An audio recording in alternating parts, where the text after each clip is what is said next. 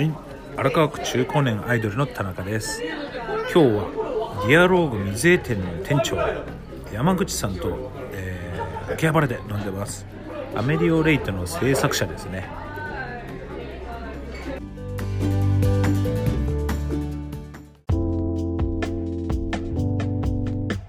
を最終目標に考えてからの逆算していくと多分その今やるべきことが見えてくるというか、そういうなんか荒川区のためにとかその地域のために活性化のためにって動いてる人の方が僕どないろんな人のお話を聞いて絶対うまくいってる人が多いなって思いますね。まあ、そこに賛同する人っていうのはどんどん増えてくるし、まあ、ただ俺は自分の店をでっかくしたいんだって言ってる人に賛同する人ってそんなにないんですよねなんか、まあ、結局地域密着のなんていうんですか、まあ、仕事はそうじゃないですか結局。でオーナーは関係ないんですよ結局。働いてる人に関しては、まあ、オーナーも働かないオーナーは関係ないとしても働きながらやってるオーナーもそうだし働いてる人もそうですけど結局自分も年を取っていくから、、はい。つまでも20歳の女の子できないわけじゃないですか結局都心部じゃなければ一緒に年齢を重ねていってずっと今のあなたの状態を僕が先に責任持ってでその時の状態で綺麗にするっていう一緒に年齢を重ねていけるお店を独立して個人事業主としてなんつうの一人一人サロン二人二人でやってるところもそうですけどやっぱ小規模だったらその感覚でやらないともう今後なかなか難しいですよね。ましてやもう2020年だからね。に？1年半後も東京オリンピックの年には50歳代の女性が3人に1人ですからね。2人に1人か。とにかく50歳以上が女性の全部の 2, 2分の1になっちゃうんですよ。めちゃくちゃな世のや中ばいですよね。そしたらやっぱりそこの年齢に合わせたメニューを個人店としてはやらないといけないですね。エイジングケアじゃないけどやっぱそこをしっかり取り組んでいったお店っていうのが多分。なるほど。あでもやっぱりあれですよね。アメリオレイト確かにやら柔らかいい仕上がり感が柔らかいんですけど最近すごいちょっと直しが何件かちょっと続いた時があって、なんかねあの C をはい連発したんですよ。キストレート部みたいなところから先を強制でなじまあのデジタルはまだ良かったのかな。やっぱり曲げるのはまだ良くて伸ばす時に多分伸びが甘いのかな。C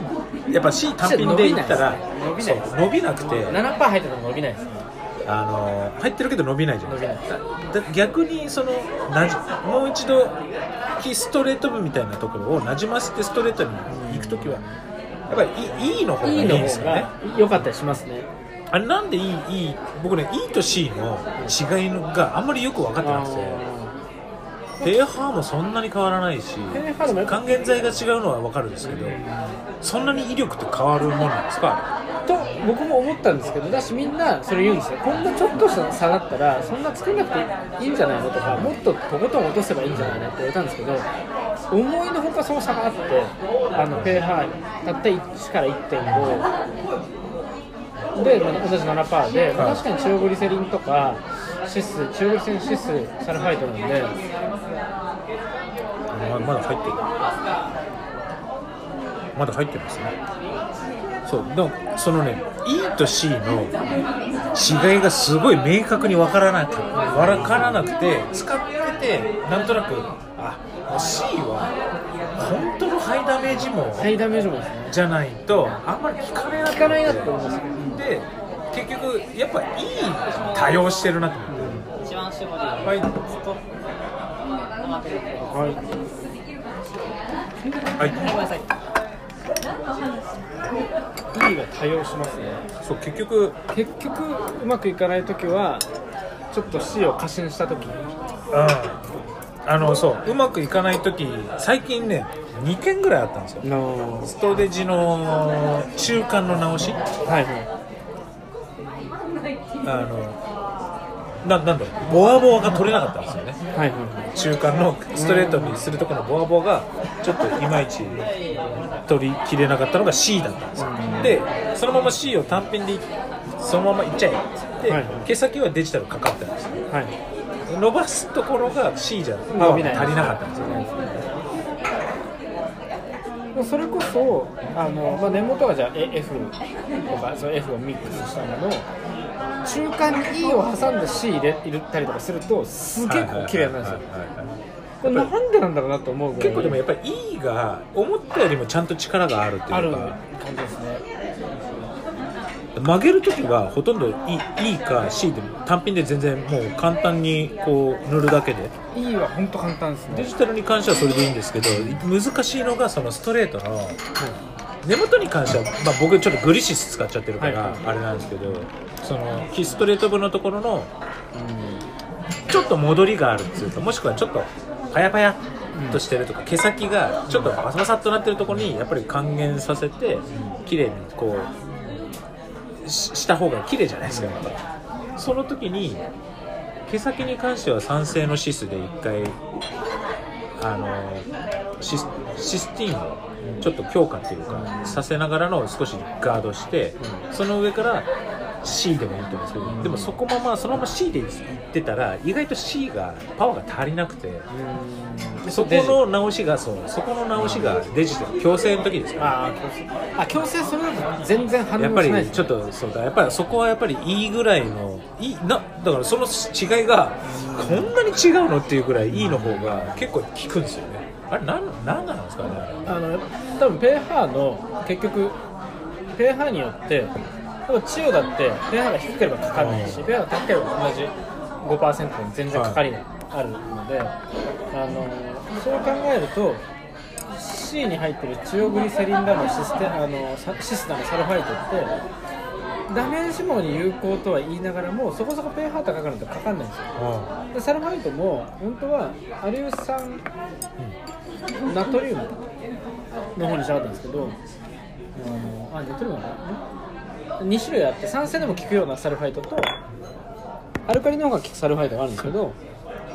酸性のあそのハピネスに酸性で効くサルファイトがなかったんですよ。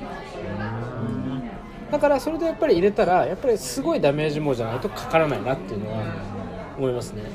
強制網だったらデジかけるのは例えばいつも強制されてる方で強制してるからでも今日は毛先はカールしたいわとか今日は強制じゃなくてパーマがしたいわっていう方は、まあ、とりあえずいいつけとか間違いないと思うんですよ。でもそれもやっぱり傷んでるすごい傷んでる人とか結構エイジング網だったらもう C 単品でいいんですけどあの結構しっかり網の人に強制かけてるからって C 単品でやったら全然かかんない時あったんですよ。かかんないですよね。びっくりするぐらいパーマすらかかんなかったんで E, e と C のあの境目とかそこの使い分けがすごい難しくないですか？だからやっぱりそういう結局すごいハイダメージ網かエイジング網にはすごく C は向いててブリーチ網とかにもかけられる安心してかけられるんですけど E の守備範囲が逆に広すぎて確かにあの C の使い道がですね意外にあの難かなんかだんだんなくなってきちゃってるんですよね若干。結局ダメージ網のところって3シスとかで1回ガードしながらシステム強化してその上から E をつけちゃったりすればあそうですそうそういうそういうことです。な最近だから E の減りがやっぱり。だしそうそれができたらめっちゃ安心ですよね。そのハイダメージ網でもとりあえずつけとけばいいやっていう感じになるので。あの結構匂いがあるじゃないですか、はい。ああれはあれなんですか？なんかき揮発性の強い。それ何何種？そのパーマ焼き臭いですよね。意外とアメリオレートを出すとやっぱり薬の匂いがするんですよ。しますね。パーマ屋さんっていう感じの。匂いするじゃないですか割とその辺がアメリオレートこうつ強いまあ強いと思います。特にそんなにマスキングしてないんですよね。シスが入ってるので熱が入ると簡単に飛ぶんですよね、ああそうなんですよね。うん、なんかそれがなんか質素を入れるメリットでもあるんですね。僕もその詳しくは分かんないですけど。そうなんですよね。確かにあの仕上がりに関しては別に匂い残ってないから、残んないですよ塗ってる時の薬出した時とすごい。塗ってる時ので置いてる時にこうちょっと匂いする。グリシスがそんなにそんな割と匂いしなくてグリシスが新しくなったんですよ、はい。H, HG と S とでもなんかもう H, H, H は使ってないんですけど HG と S でほぼほぼもうなんか新成分はもうそれでほぼほぼもうやれちゃってで割とそこが使いやすくなってるんですよね。ただアメリオレートだともうキスキストレート部的に、まあ、熱処理もしたところはアメリオレートがあればうん。アメリオレートとサンシスみたいなのがあれば、はい、ほぼいける。逆にそういうふうに決めちゃった方が正直楽ですよね。あのいろんな薬液使っていろんな処理剤使うっていうふうになると何がいけなくて何が良かったのかが分かんなくなっちゃうから。で今割と簡単にしててしかもこう結局塗るのも誰がやっても同じだし割とその辺がねやっぱ簡単にできるんで割とやっぱああいう感じの方が使いやすくていいですねアメリカレートは本当にしかも結構良心的な値段じゃないですか。1リットル入ってて3000円。そうそうあれ安いな。そうなんですよ。ねそうでもそこがやっぱり結局作ったらいくらでも安くできるっていうか、うん、でそんなに今回だからあえての乗っけなかったんですよ。その利益を、よりは広める方が大事だなと思ったんで。まあ、確かに。今今どんな調子ですか？アメリカレートやっぱりでもやっぱそこまで使使ってくくれてる人はやっぱ知り合いのこう田中さんも含めですけどそういう人が何人かだったりとかあといろんな人にあれフェイスブックでこうサンプルどうぞみたいなのやってたんででそこで引っかかった人がちょこちょこ使ってくれたりとかあと謎の購入があったりとか いやでもねあれなんですよね今今なんで美容師さんがわざわざ薬だったり、処理剤を作るんですかね？あれなんでなんですか？まあ1個は経費削減。個人で作って経費削減になるんですか？あれって。でもやっぱりあれもロット数を結構頼まなきゃいけないので、まあ、個人自分で使う分は見る分とかああいうの使うより安いんですけど言っても逆を言えば個人の人なんて1ヶ月に使う量なんかたかが知れてるのでそんな経費削減にはならないはずなんですけどでも結局ああいうフェイスブック上でいいい影響力のある人っていうのが、まあ、ボンスカボンスカ言ってるんでそこじゃないですかね。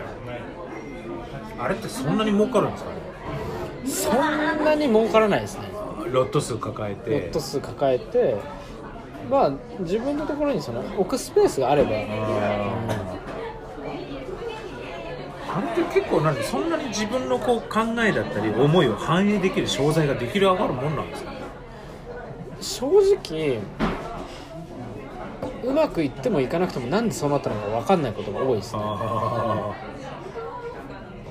意外とすげえなこれってなったりもするし。うん。でもあでも結局最後は好みなんですよね。来ないですねそれで。あ来ないですね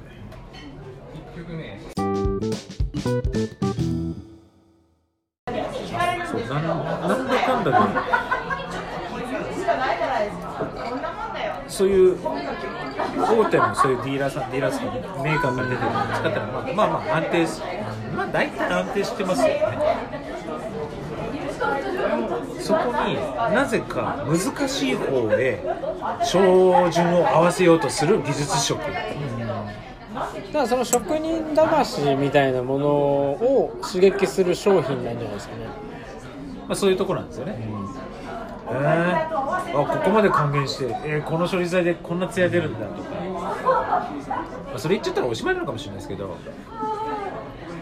でも基本お店の経営って8割のお客さんに照準を合わせなかったらそんな難しい人って来ないじゃない来ないじゃないですかそんなに。逆にそこに照準を合わせて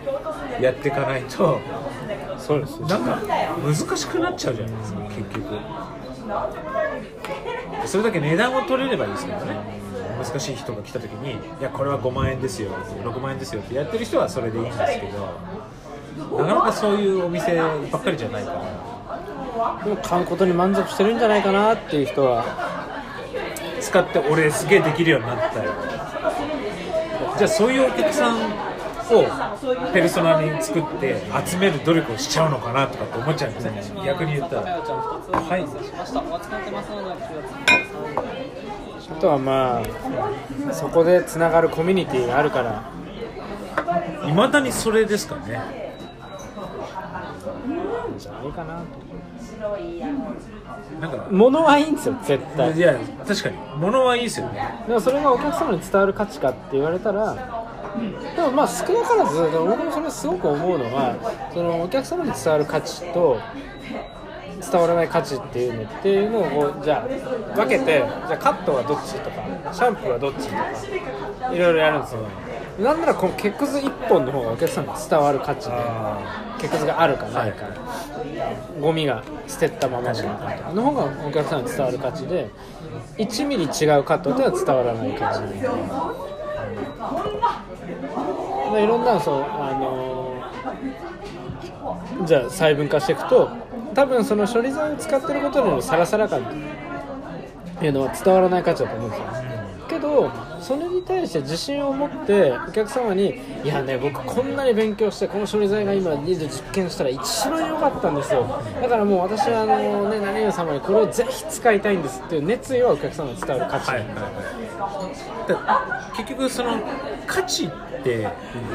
多分言葉に出して伝えていかないとそうですお客さんには分からないと思うんですよまあそれをマニアックな人であればあるこそいやねこれは見るもんと違うんですよって言ってることの装置ですよね、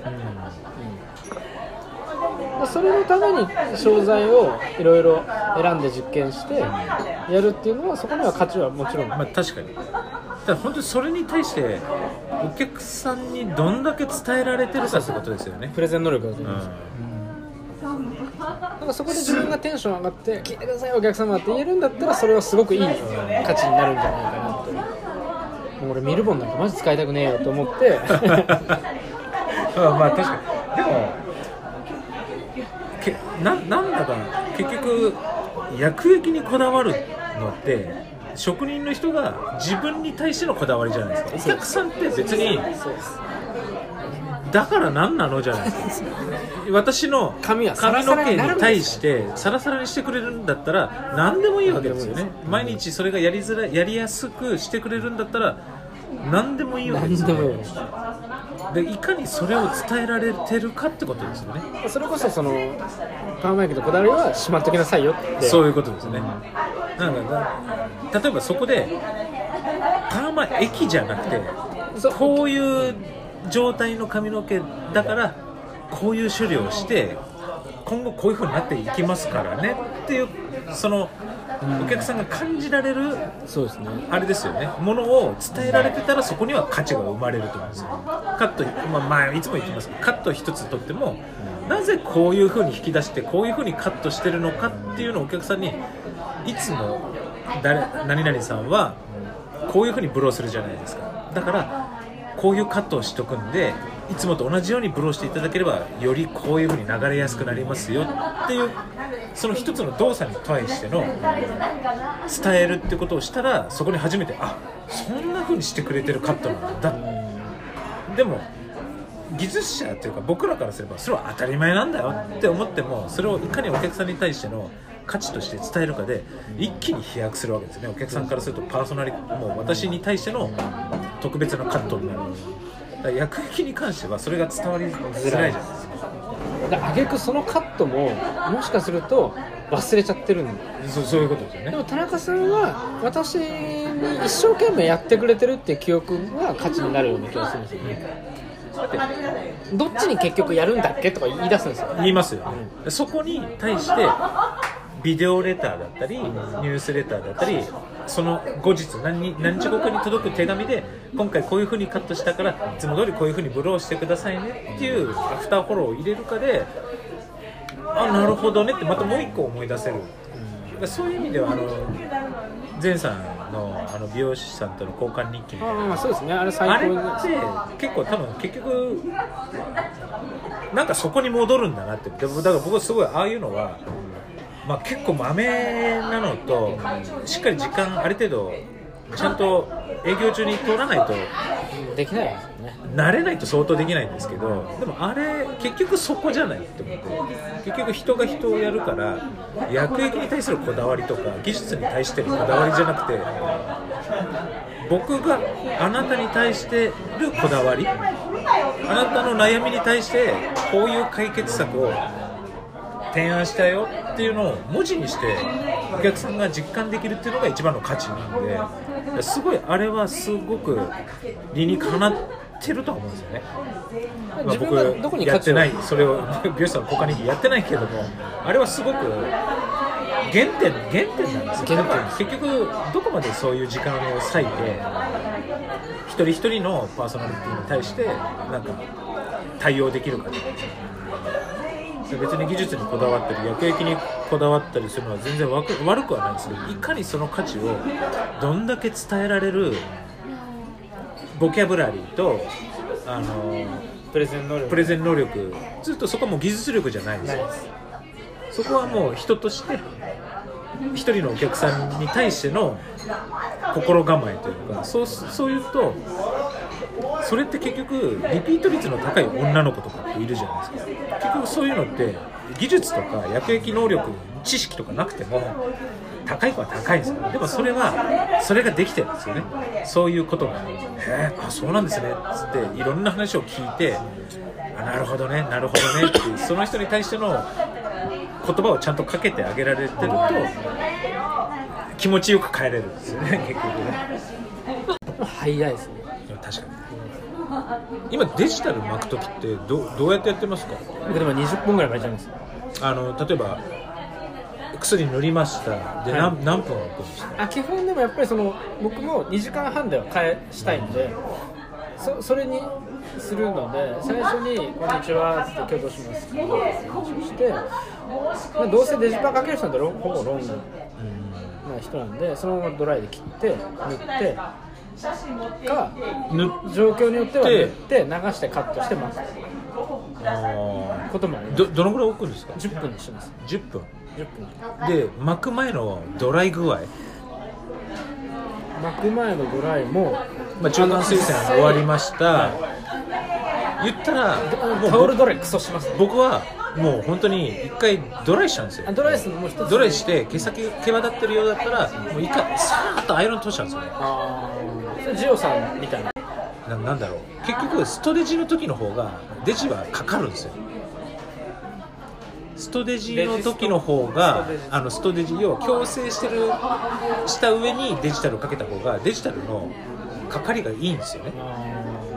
あれは何故かっつってちゃんと水を抜いたところに改めてびちょびちょにしてぬやっても水が飛ぶんですよね。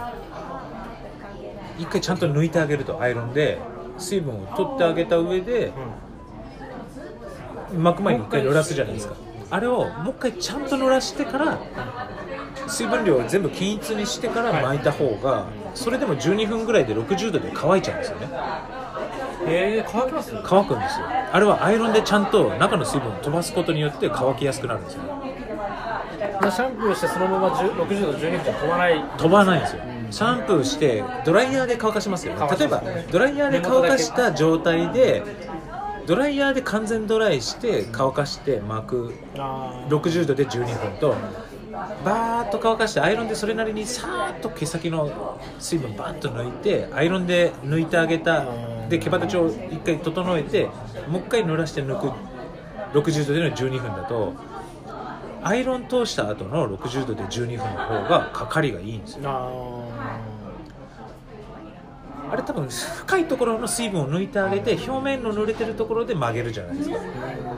らそれの違いがすごい出るから結局ドライヤーで乾かしたりとかハーフウェットぐらいでデジタルやると60分で60度で12分だと乾かないんですあれでそれなりに乾いてるように見えます。それで煮液きました。っつうとやっぱああいうこう柔らかいデジタルになるんですね。あれだったらクリープパーマなんですよね。なんとなく熱を使ったクリープパーマ的な感じでああいう柔らかいデジタルのような雰囲気。であれだと基本つけるのが前提ある程度もう一回少し同じような水分量油分量を戻してあげて初めてこう出るじゃないですか。なんか僕がやデジタルっていうとあもう流さないトリートメント保湿でいいで最後ちょっとつけといてもらえれば乾かして出ますよっていうところへ分類しちゃってるから逆にそれでやった方が出るんですよね。だから毛羽立ちがなければ別にドライヤーでザーッと乾かしてちょっと面整えてから巻くだけでもいいんですけどちょっと毛羽立ち出ちゃう人は一回アイロンさーっと通してからデジタルやった方が綺麗に面が整うっていうキューティクルでもう時間決まっちゃってるんですよ。もうほとんど60度。だからうちのはパイモアノだからどんどん温度が下がっちゃうんですよ。60度55度。60度55度80度75度って下がっちゃうんで。あの機械に関しては60度で12分で5分後に55度になりますでも12分ただ置いて最後の乾き具合であじゃあもうちょっと余熱だったりもうちょっと熱やっちゃえとかそこでそこを同じにしないとなんでダメなのかよく分からなくなっちゃうからそこは同じにちょっとしてるんですけどでもとにかく一回ちゃんと水を飛ばしてあげた方が乾きやすあのかかりやすいです。そもそもあのストレージの方がデジタルだけの時よりもデジタルがちゃんとかかるんですよね。ーそれアイロン入れるから。アイロン入れるからですね。やっぱりちゃんと水分を一回飛ばしてあげる。癖を伸ばしてそうそう。もうやっぱりあこそうですよね。と飛ばしちゃいますよね。はいなんかそれでやってると2時間半かかっちゃうんですけど。いや2時間半だったら全然いいんじゃないですか。その時間僕時間単価で全部あすごく考えてて。カットが5800円1時間なので、はい。はい2時間だったら1万1600円。3時間だったらってい。うのでディアローグなんかでもちゃんとその辺やっぱりやってますよねうちの店がそれできるのがやっぱりみんなキャリアが10年ぐらいあるんでできるしやっぱりあの誰もいないんですか？いや僕ちょっとこのやり方僕はあの私はちょっと違うと思うからちょっとこうやりたいんですけどとか。それは僕がこだわりのある人。3ヶ月に1回ぐらいはいありがとうございます。1日かけてミーティングするんで山口さんの長い話っていうのがあるしあとそのそのタイプの人間は実はあのいなくなっちゃうん。ですよみんな。はいはいそのはやっぱりどうしても僕の最終目最終目的というかお店の店舗の僕の目的はみんなが豊かになることがい。はあの目的なのでじゃあ豊かさって何？っていう話になってで豊かさっていうのはまあ心の余裕だったりお金の余裕と時間の余裕がないと豊かな状態じゃないからすごい儲かっててももう毎日十何時間働いてますじゃあ違うしあの美容師は充実してるけど全然お金ないとかじゃダメだし、うん、だからやっぱりじゃあできれば週休あの完全週休2日。で朝10時から7時には帰る、もうできれば6時に帰る。そうすると時間の余裕もできる。でだからといって嫌なお客さんをやるわけじゃなくて自分の好きなお客さんをやって、まあ、お互いにこうニコニコしながら仕事ができるでお店の人間みんな仲良くできるっていうところが、まあ、お店のいい状態じゃない。だからそこを目指すのが一番だよね。でそれに対してじゃあ何をするってなるとカットは1時間で終わらせなきゃそれは成立しないよね、で、えー、カラーだったら2時間だよね。パンだったら2時間だよね。っていうので全部のメニューを決めるんですよだからそれをやることが自分たちの目的に向かうことだからそれ以外のことっていうのは理由がなければダメなんですよ。それこそさっきのあのそれで自自己満でしょ？とか自分のわがままでしょ？って。でもやっぱりそのチームでやってるっていうのが一番のことなのでで企業なので組織人だからっていうふうに仕事をしてほしい美容師なんだけど美容師を前面に出すんじゃなくて企業の人間で組織の人間だから。っていうところを組織がまず潤わなかったらあの絶対に個人も潤うはずがない。んでそそこをみんなそれをちゃんと聞くんですよね。そうですね。だ聞くというか時間をつとみんながそこに集まりましょうねっていうことね。っていうですよねことはもう何度もミーティングしてるし僕たちの目的だしでじゃあ年収で言ったらいくらって具体的な目標とかも出してっていう講習を1日かけてるんです、まあ、例えば朝大掃除してランチをみんなで食べてでじゃあ午後はじゃあヘッドスパのじゃあみんなでこうなんか最近の新しいヘッドスパの練習会やりましょうとかってで1時間ぐらいやって2時ぐらいから7時まで僕はずっと喋るとか喋るとかでもディスカッションしてるんですよ。僕はそのまあ、司会進行だったりこう先生風に前はおっしゃってますけど、まあ、じゃあこれについてみんなで目標はこれです。僕はこう思います。じゃあこれをするために何が必要か。はいじゃああなた3人3人3人でディスカッションしてください。じゃあはい A チームどういう答えが出ましたか？みたいなのを延々とやる。結構でもそこにこうなんつうんですか？要はそれ休みの日休みの日じゃなくて仕事としてその日に1日潰します予約全部切ってこの日は1日勉強会やるから。それはじゃあ営業時間。仕事仕事です。なんですよね。そう。はだから木曜日なんかあれ？昨日ディアゴロさん木曜日なのにお休みだったの？って。昨日ちょっとあの研修だったんですよ。なるほどね。そこで売り上げが下がっても別にはいいわけですよね絶対上がるんで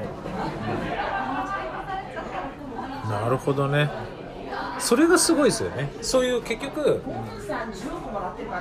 僕今年まいろんなセミナーとかセミナーっつってもマーケティング系のセミナーとかリストブランディングセールスコピーライティング何が最初に入ってくるかって全部マインドセットなんですよ。全部マインドセット。先に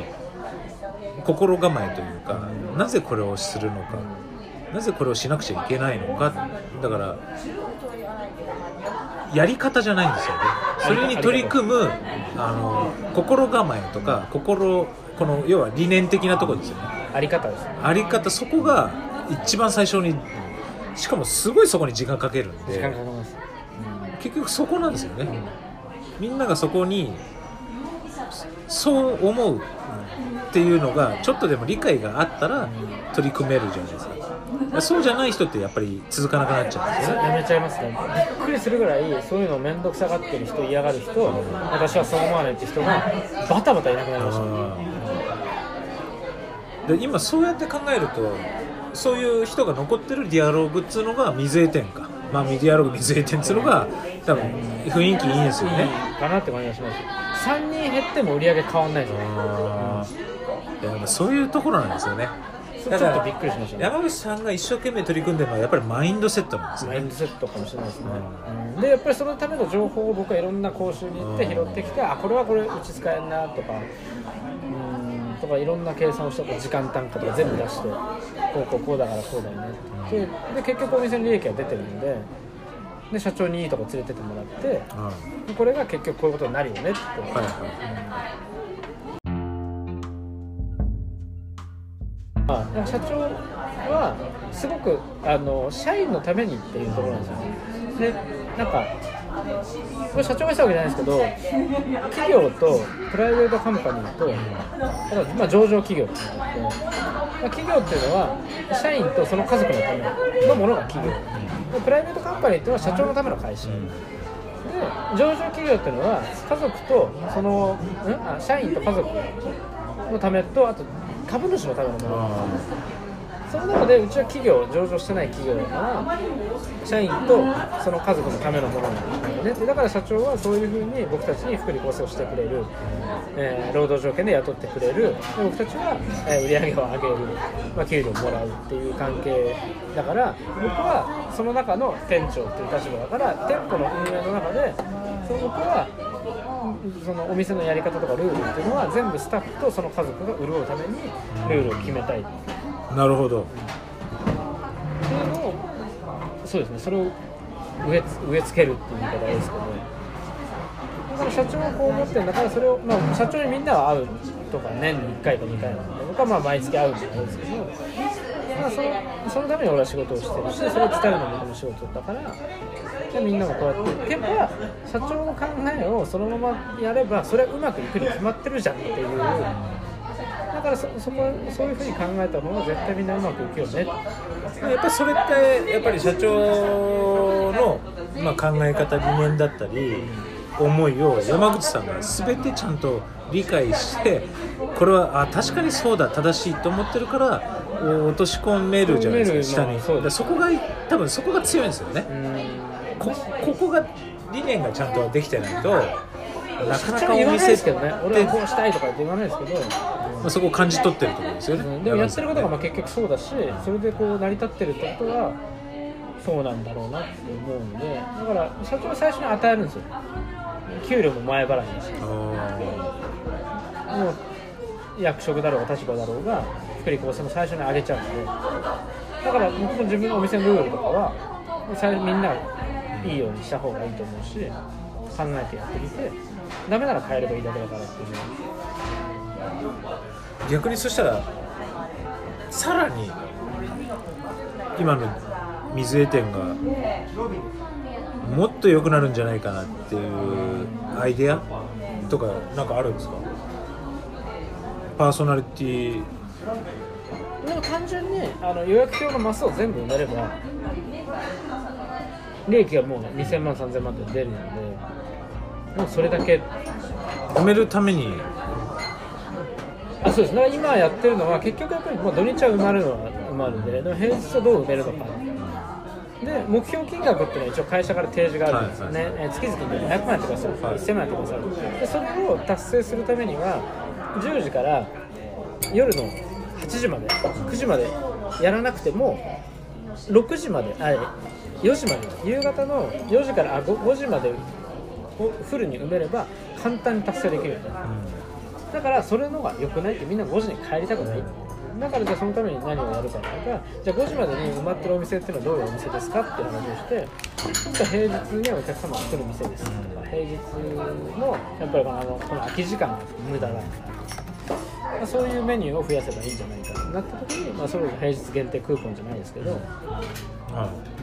でやっぱホットペッパーとかで出し出したりとかもうそうですね。今のあとニュースレターしかりそのチラシも巻きたいんですけどとりあえず今ホットペッパーのメール機能があるので、うん。とりあえずもう既存の方からどんどんどんどん送っていってでもホットペッパーでも一応平日限定クーポンちょっと安いんですよ。うん。7%ぐらい。あれですかホットペッパーのお客さんのリピートを上げるために何かやってることあるんですか？DM, DM っていうかあのダイレクトメッセージですね。メール。メール。ホットペッパーの？のメール。メール。あれどういう感覚でやってるんですか？でもあの自動配信のやつが自動配信3日1週間とかあと1日前とか当日っていうのがあるのでそれ4通5通ぐらいはもう完全にオートで行くような感じに。うちも2日まあ全次の日一日後。が1週間とかですね。1日後に出しといてお直し保証期間が2週間なんで一応その2週間ぐらいの時にもう1回出して。で1ヶ月経たないうちの1ヶ月半ぐらい後かな。同じ人に1人に対して1日後2週間後え45日後60何日かだから5 4通ぐらい4 5通出し4 5ます通いくんですよね